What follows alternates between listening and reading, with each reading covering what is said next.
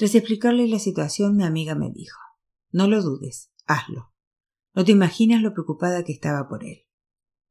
Envíalo por los medios que sea, y te prometo que cuidaré de él como si fuera mi hijo.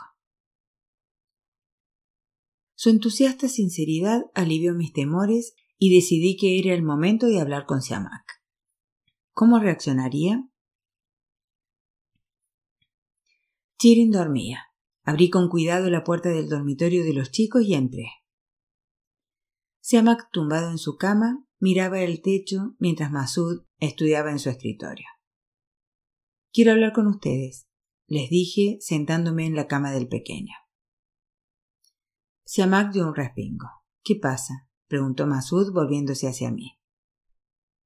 Nada, no pasa nada, pero he estado pensando en el futuro de Siamak y hemos de tomar una decisión. ¿Qué decisión? repuso Siamak con sarcasmo. ¿Acaso tenemos derecho a tomar decisiones? Lo único que podemos hacer es acatar lo que nos impongan. No, hijo mío, no siempre es así. Llevo toda la semana dándole vueltas a una idea de mandarte a Europa. Qué ilusa eres, mamá. ¿De dónde sacarás el dinero? ¿Sabes cuánto costaría? Como mínimo doscientos mil tumanes para el pasador y otros tantos para subsistir hasta que me concedieran asilo. Bravo. Qué precisión, exclamé. ¿Cómo lo sabes? Bueno, lo tengo muy estudiado. ¿Sabes cuántos de mis amigos han salido ya del país? No. ¿Por qué no me lo dijiste? Decirte que sabía que no podrías pagarlo y que además te entristecerías mucho. El dinero no importa. Si es por tu bien lo conseguiré. Lo que tienes que decirme es si quieres ir o no. Claro que quiero. ¿Y qué harás allí? Estudiar. Aquí no me dejarán ir a la universidad. En este país no tengo futuro. ¿No crees que nos echarás de menos? Claro, mucho. Pero ¿cuánto tiempo puedo seguir aquí sentado viendo cómo tecleas y coses? Tendrás que salir ilegalmente del país. Es muy peligroso. ¿Estás dispuesto a correr el riesgo? No es mayor que el que correría si hiciera el servicio militar y me enviaran al frente, ¿no? Mi hijo tenía razón. Al cabo de un año lo reclutarían y la guerra no tenía avisos de acabar. Pero hay unas cuantas condiciones. Tienes que prometerme que las cumplirás. De acuerdo. ¿Qué condiciones son? Primero, prométeme que no te acercarás a los grupos y organizaciones políticas iraníes. No puedes mantener ninguna relación con ellos. Segundo, Estudiarás hasta sacarte el título más elevado que puedas obtener y te convertirás en un hombre instruido y respetable. Y tercero, no te olvidarás de nosotros y siempre que puedas ayudarás a tus hermanos. Eso no hace falta que te lo prometa porque es justo lo que pienso hacer. Es fácil decirlo, pero también olvidarlo. ¿Cómo voy a olvidarme de ustedes tres? Son mi vida, Espero poder compensarte algún día por todo el amor que me has dado y todo lo que has trabajado. Mamá, estudiaré y me mantendré al margen de la política. La verdad es que estoy harto de facciones y grupos políticos. Pasamos horas hablando de cómo saldría del país y cómo reuniríamos el dinero. Mi hijo volvía a estar vivo, emocionado y esperanzado, y al tiempo preocupado y nervioso. Vendí dos alfombras y las pocas joyas de oro que me quedaban. Incluso mi alianza y la pulserita de oro de Chirin. Luego pedí prestado algo de dinero a la señora Parvin. Aún así no llegaba. El señor Sargar, que siempre velaba por mí y entendía mis problemas incluso antes de que se los contara, se presentó un día con cincuenta mil tumanes en concepto de pagos atrasados. Pero si no me debía tanto, exclamé. Es que ha añadido un poco. ¿Cuánto? Necesito saber lo que le debo. No mucho. Lo anotaré y se lo descontaré de sus sueldos futuros. Al cabo de una semana le entregué a cincuenta mil tumanes y le anuncié que estábamos preparados. ¿De dónde he sacado el dinero? me preguntó sorprendida. Yo había apartado cien mil tumanes para ti. Gracias, pero no los necesito. ¿Y el dinero para los meses que estarán en Pakistán? ¿También puedes cubrirlo? No, pero lo buscaré. No busques nada. Ese dinero está aquí y es para ti. De acuerdo, pero te lo devolveré. No hace falta, aseguró ella. Este dinero es tuyo, es la parte de tus hijos. Si Hamid hubiera muerto una semana más tarde, te habría correspondido la mitad de esta casa y del resto de la herencia. Si Hamid no hubiera muerto, tu padre todavía estaría vivo. Contactar con el pasador, un joven flaco de teja oscura vestido con el traje tradicional de su provincia, fue una odisea. Su nombre en clave era señora Magin, y solo se ponía al teléfono si preguntaban por ella. Explicó que los chicos tenían que estar preparados para partir hacia Sajedán, una ciudad del sudeste de Irán, en cualquier momento. Prometió que con ayuda de unos amigos suyos les haría cruzar la frontera con Pakistán y los entregaría a los funcionarios de las Naciones Unidas en Islamabad. Comentó que los vestiría con piel de borrego y pasarían la frontera escondidos entre un rebaño de ovejas. Aunque estaba muerta de miedo, intentaba disimular delante de Siamak. Él era intrépido y tenía espíritu aventurero, así que, más que asustarlo, todo aquello lo emocionaba. La noche en que recibimos la orden del pasador, los chicos se dirigieron a Sajidam con Bachman, el marido de Mansurej.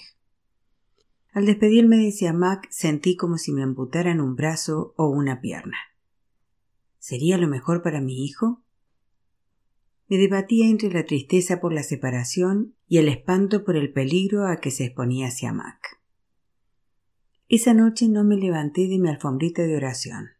La pasé rezando, llorando y poniendo a mi hijo en manos de Dios. Vivimos tres días de miedo y ansiedad hasta que nos informaron que los chicos habían cruzado la frontera. Diez días después hablé con Siamak, cuya voz me llegó triste y distante. Ya estaba en Islamabad. Ahora me esperaba el dolor de la separación. Masud echaba de menos a su hermano y oírme llorar por las noches lo deprimía aún más. Mansurej estaba peor que yo. No se había separado de su hijo ni un solo día y estaba desconsolada. Yo le decía, y de paso a mí misma, tienes que ser fuerte. Hoy en día, para salvar a nuestros hijos y ofrecerles un futuro, las madres tenemos que soportar el dolor de su ausencia. Es el precio que hemos de pagar. Si no, no podríamos considerarnos buenas madres. Cuatro meses más tarde, Parvanej me llamó desde Alemania y le pasó el teléfono hacia Mac. Me puse a chillar de alegría. Mi hijo había llegado. Parvanej me aseguró que cuidaría de él, pero debía vivir aún unos meses en un campamento de refugiados. A diferencia de otros que no hacían nada para aprovechar el tiempo, Siamak estudió alemán y no tardaron en aceptarlo en una escuela y más tarde en la universidad.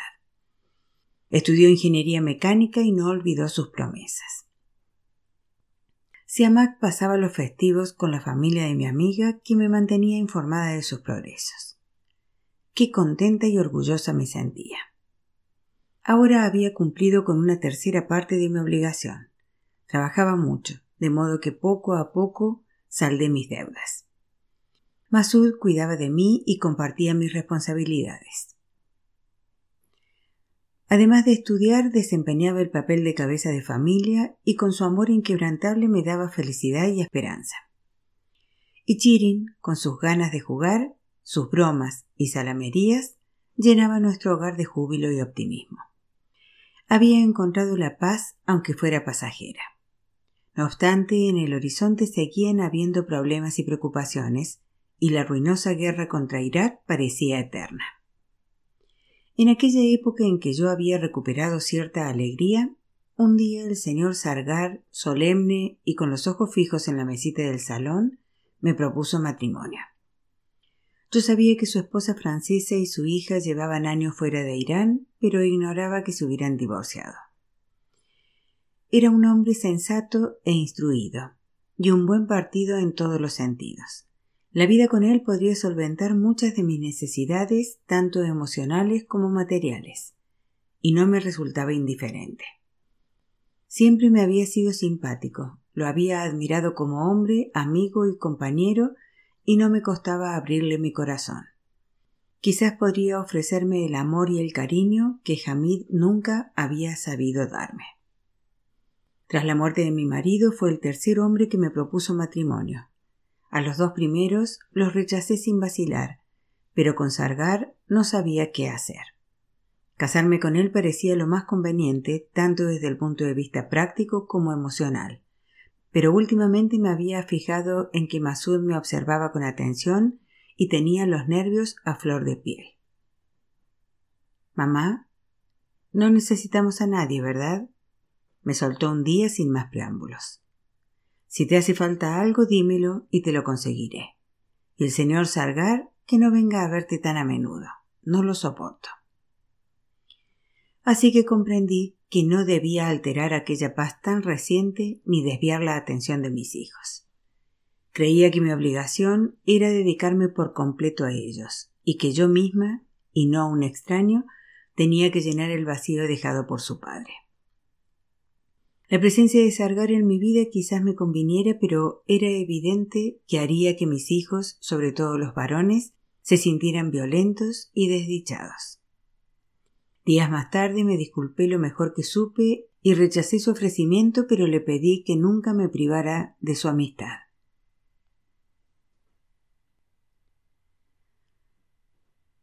Ocho. Mi vida se desarrollaba de tal modo que entre un suceso y otro siempre había un intervalo que me permitía respirar hondo y fortalecerme, y cuanto más duraba el periodo de calma, más duro era el impacto del siguiente incidente. Como lo sabía, incluso en los mejores tiempos me acosaban ocultas ansiedades. Ahora que que estaba a salvo, todo parecía indicar que mi mayor preocupación se hallaba resuelta. Aunque lo echaba mucho de menos y a veces las ganas de verlo se me hacían insoportables, jamás me arrepentí de haberlo enviado al extranjero ni deseé que regresara. Hablaba con su fotografía y le escribía largas cartas contándole cuánto acaecía en nuestras vidas. Masud era tan cariñoso y bueno que no solo no me causaba problemas, sino que muchas veces era quien los solucionaba.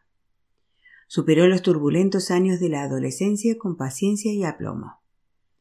Se sentía responsable de mí y de su hermana, y cargaba con gran parte de las obligaciones cotidianas. Yo procuraba no aprovecharme de su bondad y su abnegación y no pedirle más de lo que era capaz de darme. Trabajas demasiado, me da miedo que te enfermes. Acuéstate y descansa, me decía Masud masajeándome la espalda. No te preocupes, hijo mío. Nadie se enferma de trabajar. El cansancio desaparece con unas horas de sueño y un par de días de descanso semanal. Lo que te enferma es estar ocioso y tener pensamientos y ansiedades inútiles. El trabajo es la esencia de la vida. Más que un hijo, Masud era mi compañero, mi amigo y mi consejero. Hablábamos de todo y decidíamos juntos. Él tenía razón, no necesitábamos a nadie. Mi único temor era que más adelante la gente se aprovechara de su bondad y su generosidad, como su hermana, que con un beso, una lágrima o una súplica conseguía de él cuanto quería. Masud era como un padre responsable para Chirin. La matriculaba en la escuela, hablaba con sus maestras, la acompañaba a clases todos los días y le compraba lo que necesitaba. Durante los bombardeos aéreos la tomaba en brazos y la escondía bajo la escalera. Me hacía muy feliz que se quisieran tanto, pero a diferencia de la mayoría de las mujeres, no me alegraba que se hicieran mayores. Muy al contrario, me asustaba, y ese miedo aumentaba al ver que la guerra no llegaba a su fin. Año a año me decía que el siguiente terminaría, antes de que Masud tuviera que cumplir el servicio militar, pero parecía interminable. Las noticias de hijos de amigos o vecinos convertidos en mártires me aterrorizaban aún más, y cuando me enteré de que Golam Ali, el hijo de Mahmud, había muerto en el frente, se me partió el corazón. Nunca olvidaré la última vez que lo vi. Llevábamos años sin tratarnos y un buen día se presentó en mi casa. No sé si por el uniforme militar o por la extraña dureza de su mirada, aparentaba más edad. No era el Golam Ali de siempre. ¿Ha pasado algo? inquirí tras saludarlo sorprendida. ¿Tiene que pasar algo para que venga a visitarte? me reprochó. No, cariño. Aquí siempre eres bien recibido. Solo me sorprende porque es la primera vez que vienes. Pasa, por favor. Era evidente que mi sobrino se sentía incómodo. Le serví un té y le pregunté por la familia, pero no hice mención de su uniforme ni del hecho de que se hubiera alistado voluntariamente para ir al frente. Creo que me daba miedo hablar de la guerra, para mí sinónimo de dolor y muerte. Cuando callé, me dijo Tía, he venido a pedirte perdón. ¿Por qué? ¿Qué has hecho? ¿O qué vas a hacer? Ya sabes que estuve en el frente. Ahora me han dado un permiso, pero volveré allí. Bueno, estamos en guerra, y si Dios quiere, quizás me convierta en mártir. Y por si tengo esa suerte, necesito que me perdones por cómo mi familia y yo los hemos tratado a ti y a tus hijos. Dios nos libre. No digas esas cosas. Tienes toda la vida por delante, que Dios no quiera que te suceda nada malo. No sería malo, sino una bendición. Es mi mayor deseo. No hables así, lo reprendí. Piensa en tu pobre madre. Si te oye, se morirá de pena. La verdad es que no entiendo cómo te dejó ir a la guerra. ¿No sabes que el consentimiento y la aprobación de tus padres son más importantes que todo lo demás? Sí, lo sé, pero cuento con su aprobación. Al principio no paraba de llorar y lamentarse hasta que la llevé al hotel donde se alojan algunas víctimas de la guerra y le dije Mira lo que ha hecho el enemigo con la vida de estas personas. Mi deber es defender el Islam, mi país y a nuestro pueblo. ¿De verdad quieres interponerte en mis obligaciones religiosas? Mi madre es muy piadosa. Creo que su fe es más sólida que la de mi padre. ¿Quién soy yo para desafiar a Dios? Estoy satisfecha si él está satisfecho, me contestó. Me parece bien, pero deberías esperar a acabar los estudios. Si Dios quiere, la guerra habrá terminado y podrás labrarte un buen futuro. Sí, como mi padre, repuso riendo por lo bajo. ¿Te refieres a eso, verdad? Bueno, sí. ¿Qué tiene de malo? Tú lo sabes mejor que nadie. No es eso a lo que aspiro. El frente es otra cosa el único sitio donde me noto cerca de Dios. No te imaginas lo que se siente. Todos están dispuestos a entregar su vida, todos comparten el mismo objetivo. Nadie habla de dinero ni de estatus, nadie alardea ni busca su propio provecho. Es una competición de devoción y abnegación. No te imaginas cómo se esfuerzan los soldados para llegar antes que sus compañeros a primera línea. Eso sí es verdadera fe sin hipocresía ni engaños. Allí he conocido a verdaderos musulmanes que no dan ningún valor a los bienes materiales. Con ellos me siento en paz conmigo mismo, me siento cerca de Dios. Cabizbaja me puse a cavilar sobre las palabras de mi joven sobrino que había encontrado su verdad. La triste voz de Golam Ali rompió el silencio. Cuando empecé a ir a la tienda de mi padre por las tardes me turbó ver lo que hacía. No conoces la casa nueva, ¿verdad? No, pero me dijeron que es muy grande y bonita. Sí, muy grande. La casa más grande imaginable. Podrías perderte en ella. Pero es una vivienda expropiada, tía. Robada, ¿me entiendes? No sé cómo mi padre, que solo habla de fe y devoción, puede vivir allí. Padre, esta casa no está religiosamente aprobada. Su propietario legítimo no dio su consentimiento. Y él me contesta al infierno con su propietario. Era un estafador y un ladrón, y huyó tras la revolución. ¿Te preocupa que un ladrón no diera su consentimiento? Lo que dice y hace me confunde. Quiero irme lejos de aquí. No deseo ser como él, sino un verdadero musulmán. Le pedí que se quedara a cenar, cuando rezó la oración de la noche, la pureza de su fe me estremeció. Al despedirnos, me susurró Reza para que me convierta en mártir. Los deseos de Golam Ali se cumplieron, y aunque lloré su muerte durante mucho tiempo, no me vi capaz de ir a casa de Mahmoud a darle el pésame. Mi madre se enfadó conmigo. Decía que tenía el corazón de piedra, que era una resentida y tosuda como un camello. Pero yo no podía entrar en aquella casa. Meses después me encontré con Eterán Sadat en casa de mi madre. Me pareció vieja y cansada, con la piel de la cara y el cuello flácida. Al verla, rompí a llorar y la abracé sin saber qué decirle a una madre que había perdido a su hijo. Así que murmuré una fórmula de condolencia. No me des el pésame, dijo ella, apartándome suavemente. Debería felicitarme. Ahora mi hijo es mártir. Me quedé petrificada. Incrédula la miré y me enjugué las lágrimas con la mano. ¿Cómo felicitas a una madre que ha perdido a su hijo?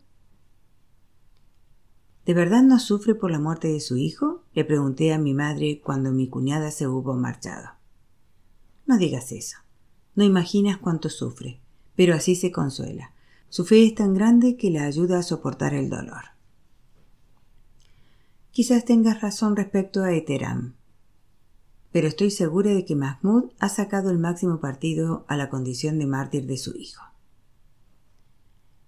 Que Dios me quite la vida, pero ¿Qué estás diciendo? me reprendió mi madre. ¿Te atreves a bromear a costa de unos padres que han perdido a su hijo? Conozco a mi hermano. No me digas que no se ha beneficiado de la muerte de su hijo. Es imposible. ¿De dónde crees que saca tanto dinero? Es comerciante. ¿Por qué estás tan celosa de él? Cada uno recibe lo que merece. Sabes muy bien que el dinero limpio no cae de esta manera. ¿Acaso el tío Abbas no es también comerciante? Y empezó su negocio treinta años antes que Mahmoud. ¿Cómo es que solo tiene una tienda y Ali, que acaba de comenzar, gana dinero a expuertas? Creo que ha firmado la compra de una casa valorada en varios millones de tumanes. ¿Ahora empieces a meterte con Ali? Alabado sea Dios. Hay personas como mis hijos inteligentes y devotas a quienes Dios ayuda. Otras son desgraciadas como tú, Así lo quiere Dios, de modo que no deberías estar tan resentida. Tardé mucho en visitarla de nuevo. Aunque iba a menudo a casa de la señora Parvin, jamás llamaba a la puerta de mi madre. Quizás ella tuviera razón y yo estuviese celosa, pero no soportaba que en una época en que la gente sufría por la guerra y la escasez, mis hermanos estuvieran haciéndose de oro. Aquello no era moral ni humano, era algo pecaminoso. Pasé aquel periodo en una relativa pobreza, trabajando mucho y preocupada por el futuro. Un año después de marcharse Siamak, mi suegra murió a causa de un cáncer que se extendió muy rápido. Era evidente que deseaba morir y creo que ella misma aceleró el avance de su enfermedad. Pese a estar muy grave, no nos olvidó en su testamento e hizo prometer a sus hijas que no permitirían que perdiéramos nuestra casa. Yo sabía que Mansurej había desempeñado en ello un papel decisivo y más tarde hizo cuanto pudo para cumplir la voluntad materna y se mantuvo firme ante sus hermanas. El marido de Mansurej, que era ingeniero, derribó enseguida la vieja casa y erigió en su lugar un edificio de cuatro plantas. Durante la construcción mantuvo al margen nuestro lado del jardín para que no tuviéramos que marcharnos. Pasamos dos años rodeados de tierra, polvo y estruendo hasta que aquel bonito edificio estuvo terminado. Cada planta contaba con dos apartamentos de 100 metros cuadrados, excepto el tercero, ocupado por un único piso más grande donde vivían Mansurej y su familia.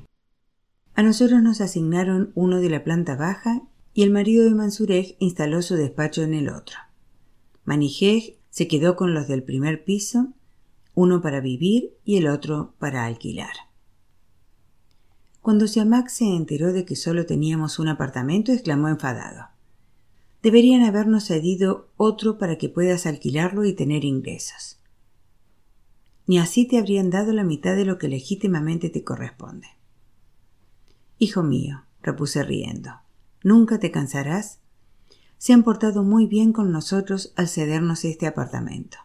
No tenían obligación, míralo así. Ahora disfrutamos de una casa preciosa que no nos ha costado nada. Debemos estar contentos y agradecidos. Terminaron nuestro apartamento antes que los otros para que nos instaláramos y pudieran reformar la otra parte del jardín. Estábamos contentos porque cada uno disponía de su dormitorio. Chirin no era muy buena compañera de habitación y me alegré de liberarme de sus juguetes y su desorden.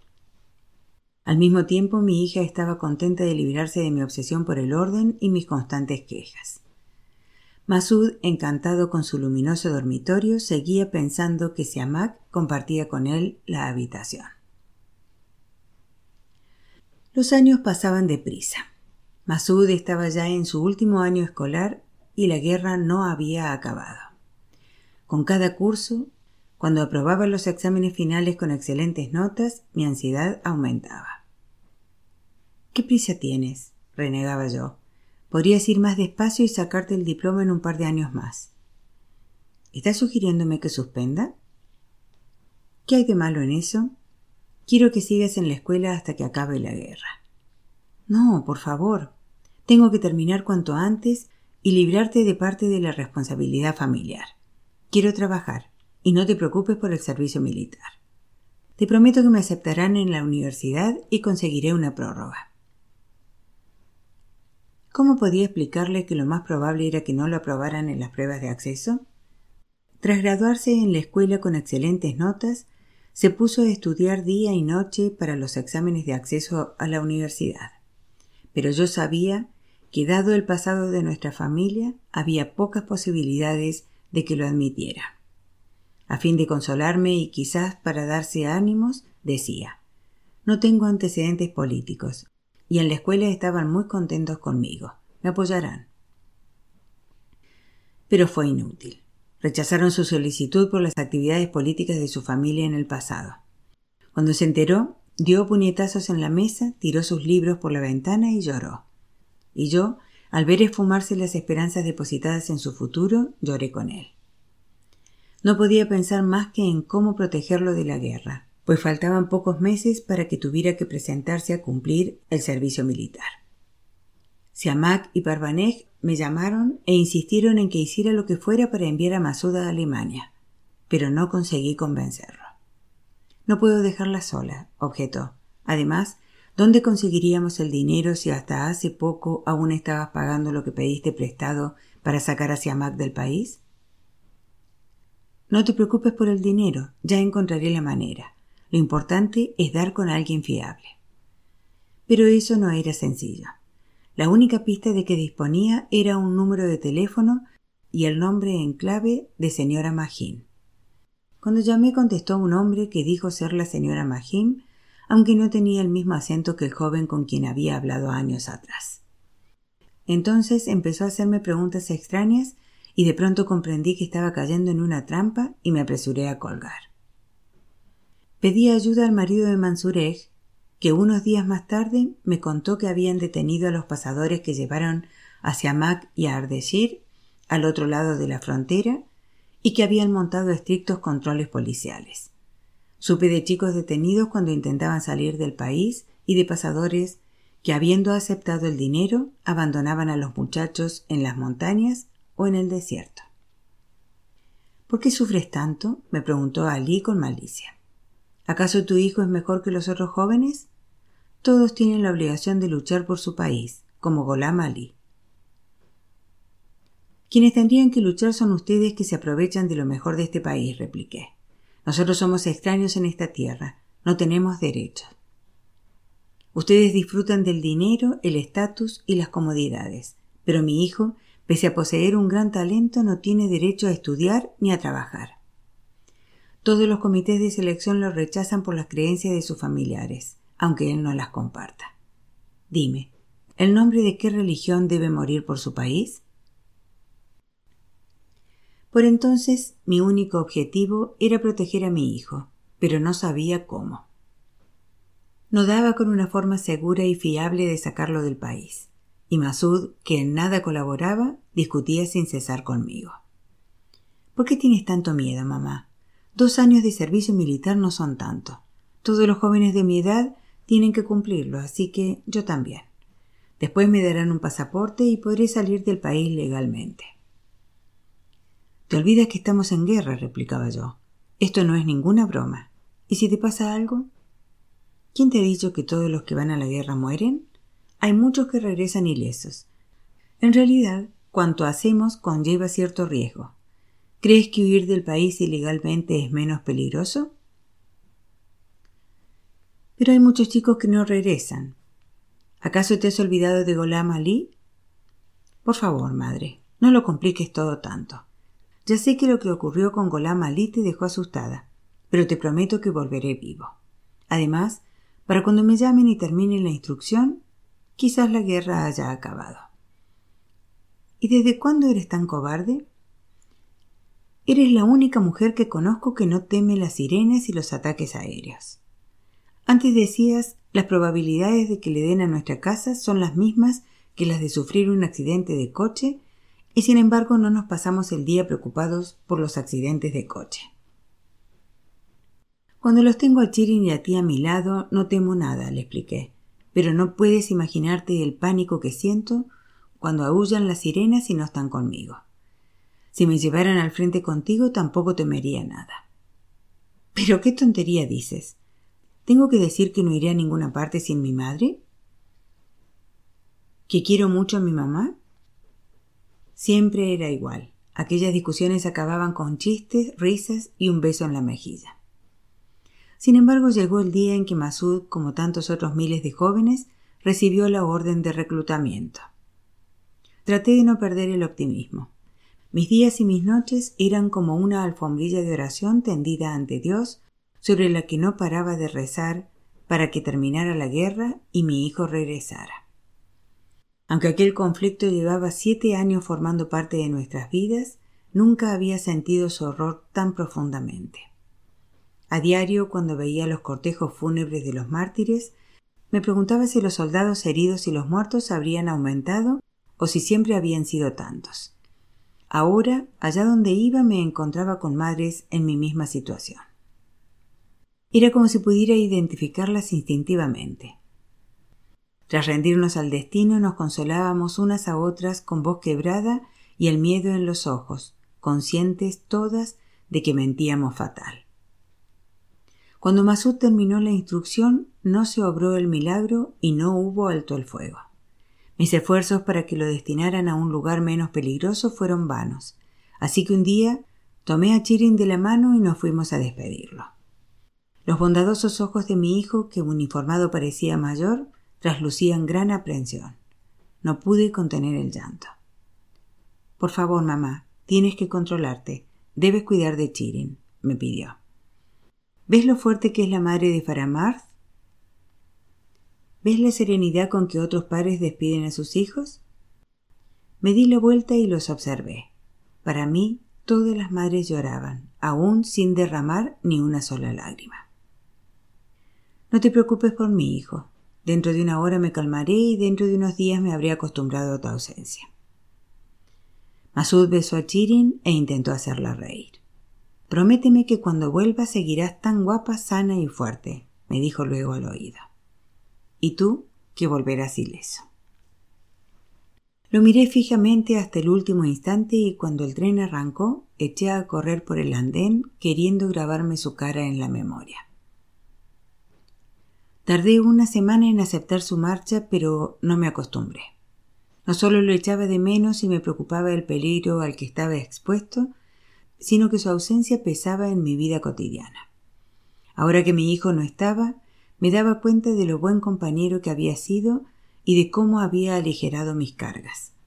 Me percaté de que tendemos a no valorar la ayuda que nos prestan los demás. Damos por hecho que es su obligación y no nos fijamos en su generosidad. Ahora que tenía que realizarlo todo sola, apreciaba más cuanto Masud había hecho por mí, y se me partía el corazón cada vez que desempeñaba una tarea hecha antes por él. Cuando ejecutaron a Hamid me quedé destrozada, le expliqué a Fatih. Sí, pero su muerte no afectó mi vida cotidiana porque él jamás había asumido ninguna responsabilidad doméstica. Lloramos la muerte de un ser querido, pero a los pocos días retomamos nuestra rutina. La ausencia de un hombre que te ayuda y participa en la vida familiar es mucho más tangible. Así como mucho más difícil acostumbrarse a ella. Tardamos tres meses en aprender a vivir sin Masud. Chirin, que siempre había sido una niña muy alegre, ya no reía tanto y todas las noches encontraba algún motivo para llorar. Yo solo hallaba consuelo en la plegaria. Sentada en mi alfombrilla de oración, pasaba horas olvidada de todo, incluso de que Chirin no había cenado y ni me daba cuenta de que se había quedado dormida sobre los libros de texto o delante del televisor. Masud nos telefoneaba siempre que podía. Cada vez que hablaba con él me tranquilizaba veinticuatro horas, pero luego volvía a caer presa de la ansiedad que como una piedra que rueda colina abajo, cobraba fuerza y velocidad minuto a minuto. Cuando llevaba dos semanas sin saber nada de él, tremendamente angustiada, empezaba a llamar a los padres de otros reclutas amigos de mi hijo. Señora, es demasiado pronto para preocuparse, me decía la madre de Famarad con vehemencia. Creo que su hijo la tiene mal acostumbrada. No está de visita en casa de una tía suya, desde donde podría llamarla siempre que quisiera. A veces los destinan a sitios en los que pasan semanas sin poder bañarse y mucho menos telefonear. Espero un mes como mínimo. Es difícil pasar un mes sin noticias de un ser querido que vive bajo una lluvia de balas y proyectiles pero esperaba y trataba de concentrarme en el trabajo para llenar mis días, aunque mi mente se resistía. Dos meses después decidí preguntar en el departamento militar correspondiente. Debía hacerlo antes, pero temía la respuesta. Me quedé un rato de pie ante el edificio con las piernas temblando hasta que al final entré. Me condujeron a una estancia espaciosa repleta de gente, hombres y mujeres pálidos y con los ojos enrojecidos, hacían cola esperando su turno para que les dijeran dónde habían perecido sus hijos. Cuando me senté ante la mesa del funcionario me temblaban las rodillas y mis latidos resonaban con violencia en mis oídos. Durante lo que me pareció una eternidad, el funcionario hojeó sus libretas hasta que finalmente me preguntó ¿Qué parentesco tiene con el soldado Masum Soltani? Tras abrir y cerrar la boca varias veces, por fin conseguí decir que era su madre. A él no pareció gustarle mi respuesta, pues frunció el entrecejo, agachó la cabeza y siguió hojeando sus libretas. ¿Ha venido sola?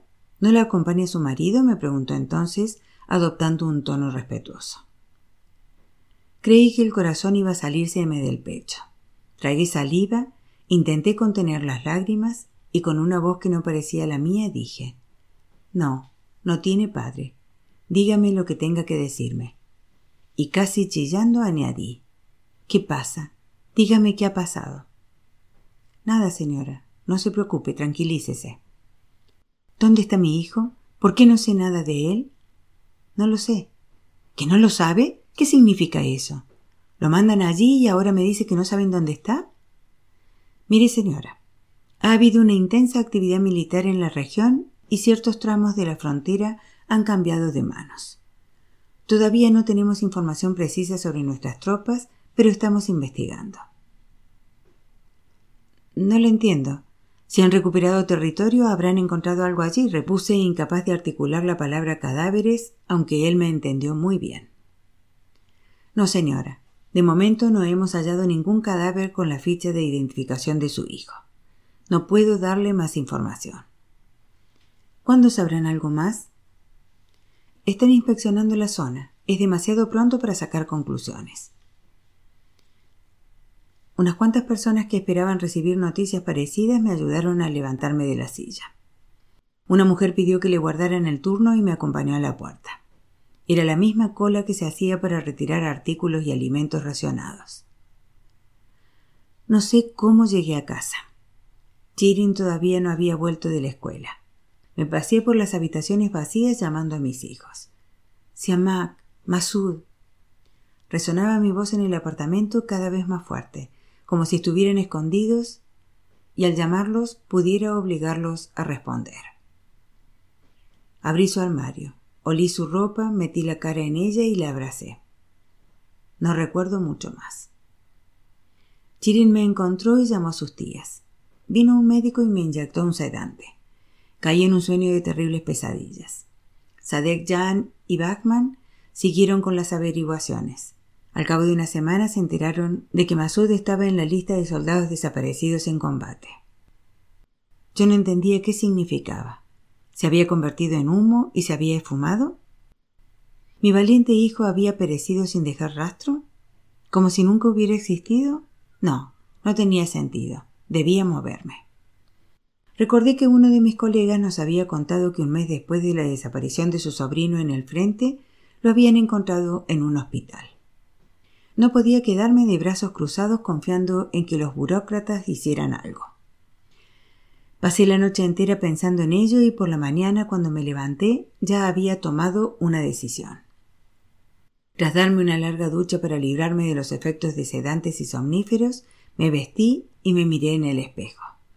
Tenía el pelo casi completamente cano. ¿Qué pasa? ¿A dónde vas? me preguntó sorprendida la señora Parvin, que se quedaba conmigo en casa aquellos terribles días. A buscar a Masud. Pero no puedes ir sola. No dejarán entrar a una mujer sola en zona de guerra. No, aunque sí podré buscar en los hospitales cercanos. Espera, déjame llamar a tu hermana. A lo mejor Sadek te acompaña. No, no puedo obligar a ese pobre hombre a abandonar a Fatih y su trabajo solo porque sea mi cuñado. Pues pídeselo a Ali o incluso a Mahmoud, insistió. Al fin y al cabo son tus hermanos, no te dejarán sola. No digas tonterías, le espeté amargamente. En los momentos más difíciles de mi vida me abandonaron como no lo habría hecho un desconocido.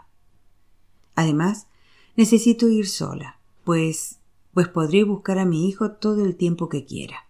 Si viniera alguien conmigo, tendría que volver quizás sin haber acabado la búsqueda.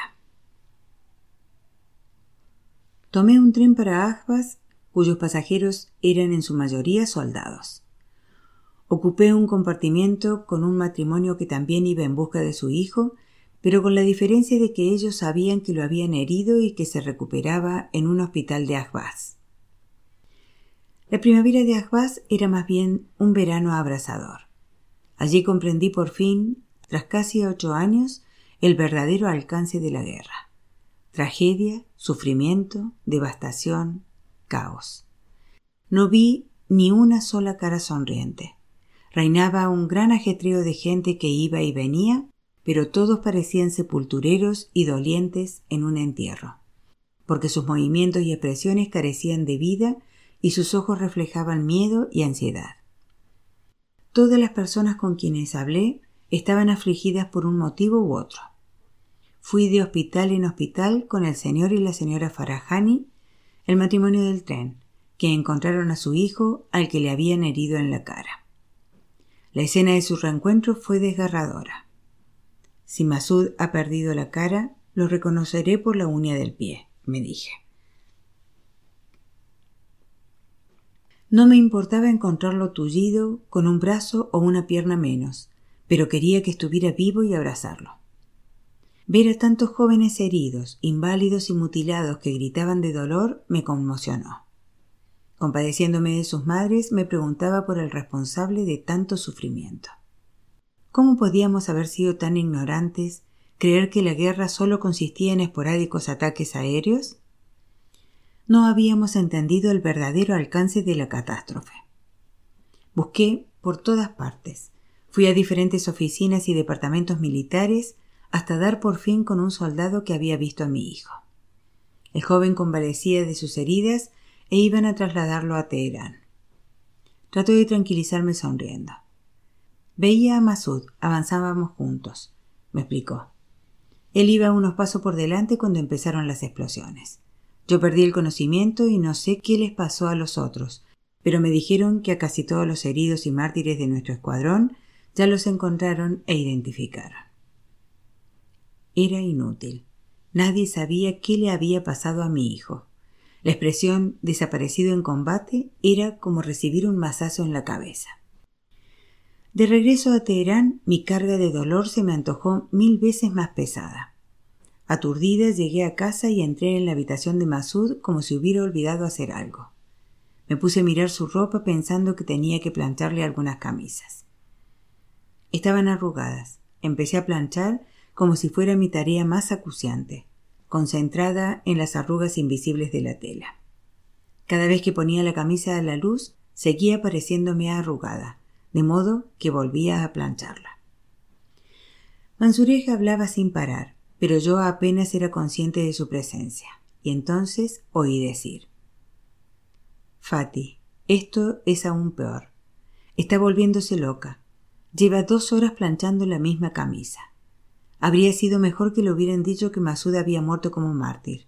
Así al menos podría llorar su muerte. No. grité saliendo de la habitación hecho un basilisco. Si me dicen que ha muerto me mataré. Si sigo viva es solo porque aún abrigo esperanzas. Pero también me daba cuenta de que estaba enloqueciendo. A menudo me sorprendía hablando sola con Dios, con quien había roto. O mejor dicho, nuestro vínculo se había transformado en una relación hostil entre un poder despiadado y alguien vencido que ha renunciado a la vida, una persona derrotada sin esperanza ya de salvarse y que en sus últimos momentos encuentra valor para decir lo que siente. Me mostraba irreverente. Veía a Dios como un ídolo que exigía sacrificio y me obligaba a llevar a un hijo al altar. Tenía que escoger entre los dos, y a veces entregaba hacia Mac o a Chirin en lugar de Masud y entonces, arrepentida y odiándome profundamente, volvía a afligirme y me preguntaba qué pensarían si se enteraran de que sería capaz de sacrificar a uno por el otro. Era incapaz de hacer nada, hasta tal punto que la señora Parvin tenía que bañarme a la fuerza. Mi madre y Eterán Sadat me daban consejos y me hablaban del honor y el prestigio de los mártires. Tienes que contentarte con que él esté satisfecho, me decía mi madre, tratando de infundirme temor de Dios. Todos tenemos un destino. Si esta es su voluntad, debes aceptarla. ¿Y por qué me asignó este destino? le gritaba yo furiosa. No lo quiero. ¿Es que no he sufrido bastante? ¿Cuánto tiempo pasé de cárcel en cárcel lavando la sangre de la ropa de mi marido, llorando, trabajando día y noche y criando a mis hijos pese a las adversidades? ¿Y todo para qué? ¿Para esto? No hables así, me chillaba Eteram Sadat. Dios está poniéndote a prueba. ¿Y cuántas pruebas habría de pasar? Dios, ¿por qué sigues probándome? ¿Quieres demostrarle tu poder a alguien tan desgraciado como yo? No quiero someterme a tus pruebas. Solo quiero a mi hijo. Devuélveme a mi hijo y suspéndeme. Que Dios te perdone, me reprendía Eteram Sadat. No despiertes la ira del Señor. ¿Crees que eres la única? Todas esas madres, todas las mujeres con un hijo en la edad del tuyo, están en la misma situación. Algunas han perdido a cuatro o cinco. Piensa en ellas y no seas tan desagradecida. ¿Crees que doy gracias a Dios cuando veo la desgracia de otros? Se me parte el corazón por ellos, se me parte por ti, se me parte por mí. Por haber perdido a un hijo de 19 años y no tener un cadáver que abrazar. Estaba empezando a aceptar la muerte de Masud. Aquella fue la primera vez que mencioné su cadáver. Pero las peleas y discusiones hacían que me sintiera peor. Perdí la noción del tiempo. Atiborrada de sedante flotaba entre el sueño y la vigilia. Una mañana me desperté con la garganta tan seca que creí que iba a asfixiarme. Fui a la cocina donde Chirin estaba fregando. Me sorprendí. No me gustaba que aquellas manos tan pequeñas hicieran las tareas domésticas. Chirin, ¿por qué no has ido a la escuela? Mamá. El curso acabó hace un mes, contestó con un gesto de ligero reproche. ¿Y los exámenes? ¿Aprobaste los exámenes finales? inquiría atónita. Claro que sí, contestó ofendida. Hace mucho, ¿no te acuerdas? No, no me acordaba, como tampoco de lo delgada, pálida y triste que estaba mi hija. Qué egoísta había sido yo. Aquellos meses que había pasado regodeándome en mi dolor, me había olvidado de ella, de aquella niñita que tal vez estuviera sufriendo tanto como yo. Entonces la abracé y pareció que Chirin llevaba tiempo esperando ese momento. Intentó fundirse aún más en mi abrazo y lloramos juntas. Perdóname, cariño, perdóname. No tenía derecho a olvidarme de ti. Ver a Chirin tan desgraciada, tan sedienta de amor e indefensa, me sacó de mi apatía y estupor. Tenía otra hija por la que vivir.